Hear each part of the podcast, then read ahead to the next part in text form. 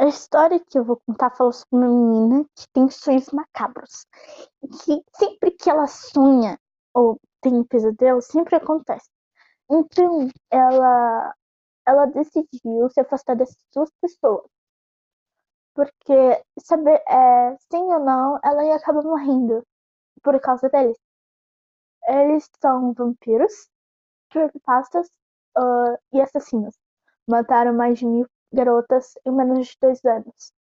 Uh, ele teve um alvo e mais dois alvos. O alvo é a Sofia e mais duas garotas que eles supostamente sequestraram e vão matar elas para se aproveitar, torturar, matar, sugar sangue e comer a carne delas. Então, a Sofia teve esse fetiche e acabou se afastando do Félix e do Marco. E ao mesmo tempo, uh, ela acabou se mudando de país uh, porque ela não queria morrer, porque ela tinha muita coisa, tinha a família dela que ela queria aproveitar mais. Então ela decidiu se mudar, junto com a família. Só que Félix e Marco foram atrás. Isso já é uma outra história. Hoje vocês vão ficar com o pesadelo dela. Uh, e também tudo isso aqui vai acontecer no mesmo dia.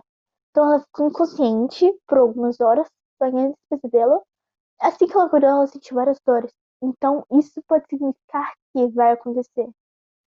Este é uma coisa que ela não queria ter, porque isso incomoda muito. Ela teve que se dois amigos para não morrer. E essas duas garotas já estavam no alvo deles há muito tempo, só que eles esperaram ela voltar de viagem. As duas irmãs. Uh, essa história foi inspirada na casa de Creepypastas, na história do Jeff the Killer e na história do, é, no caso da Jungle Fruta. Fruta. Isso me lembrou este caso da Junko, Junko, porque é uma menina que foi torturada. Assim, porque ela muito, era muito bela e todos a desejavam. E ela acabou entrando em, em assim, ela passou dias sendo torturada. Então isso me, como você me inspirou a fazer essa história. E eu passei uma semana lendo. E acho que a história ficou boa. Fiquem com ela.